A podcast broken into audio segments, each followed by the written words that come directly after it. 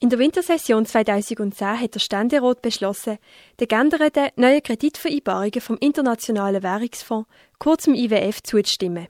Wir haben den Wirtschaftsprofessor Rolf Weder, der an der Universität Basel lehrt, gefragt, was denn die Rolle der Schweiz im IWF ist. Die Schweiz ist ein Mitglied vom äh, Internationalen Währungsfonds und sie hat auch einen Exekutivdirektor, ist äh, Teil der Führung vom Internationalen Währungsfonds und dort hat die Schweiz eigentlich einen relativ grossen Einfluss, würde ich jetzt einmal sagen. Der Rolf Weder, Wirtschaftsprofessor an der Uni Basel, erklärt weiter, wie das System vom IWF funktioniert. Grundsätzlich jedes Mitgliedland gewisse Kredite dem Internationalen Währungsfonds zur Verfügung stellt, wo der Währungsfonds, wenn er will, dann kann darauf zurückgreifen. Er sagt zudem, und äh, jetzt ist es so, dass der Währungsfonds mehr Mittel braucht. Es ist nicht ganz sicher, dass er die braucht, aber wir möchten im Prinzip mehr Mittel zur Verfügung stellen, damit er nachher, wenn, wenn das nötig ist, auch die Mittel kann einsetzen für gewisse äh, Tätigkeiten. Der Rolf Feder erklärt, was das für die Schweiz bedeutet.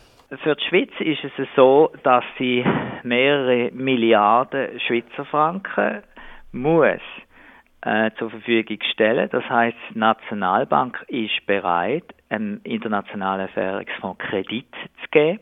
Und die Kredite werden aber auch verzinst.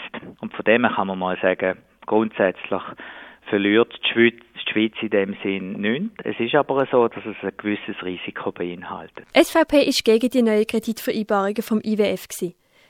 Es hat den Vorwurf gegeben, die Steuergelder würden an einem grossen Risiko ausgesetzt. Der Wirtschaftsprofessor Rolf Weder von der Uni Basel sagt auch dazu. Wenn es jetzt ganz schlimm wäre, dann könnte es sein, dass äh, die Schweiz einen Teil von dem Geld verlieren Aber bisher ist das eigentlich nie passiert. Und somit kann man nicht sagen, dass das letztlich Steuergelder sind, die die Schweiz einsetzt, sondern das sind eigentlich äh, Liquidität von der Zentralbank, wo im Normalfall nicht der Wirtschaftsprofessor Rolf Weder von der Universität Basel relativiert den Vorwurf, der IWF darf zu viele Länder unterstützen. Ja, jetzt, ich muss schon sagen, ich bin auch kritisch gegenüber dem, was jetzt in der Europäischen Währungsunion passiert. Und ich bin auch kritisch gegenüber dem Rettungsschirm, der da aufbauen wird. Also da gibt es wahrscheinlich andere Lösungen.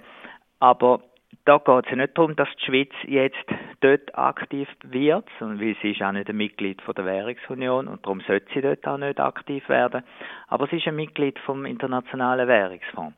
Und wenn der Internationale Währungsfonds äh, es für nötig findet, dass gewisse Kredite äh, oder ein gewisses Engagement nötig ist, dass das weltweite Finanzsystem äh, sich stabilisiert, dann finde ich, ist die Schweiz auch verpflichtet als Mitglied von dem Währungsfonds entsprechend wie alle anderen Mitglieder auch äh, den Beitrag zu zahlen. Auch hat es Befürchtungen gegeben, dass die schweizerische Volkswirtschaft stark unter den neuen geänderten Kreditvereinbarungen leiden wird. Der Wirtschaftsprofessor Rolf Weder von der Universität Basel relativiert den Vorwurf. Es ist richtig, dass die Schweizer Volkswirtschaft am Schluss das, was müsste abgeschrieben werden, auf irgendeine Art müsste tragen. Und ich würde sagen, das wäre entweder wäre das in Form von einer höhere Inflation, die dann zu einer Inflationssteuer führt, oder eben zu weniger Steuereinnahmen von, von den einzelnen Kantonen.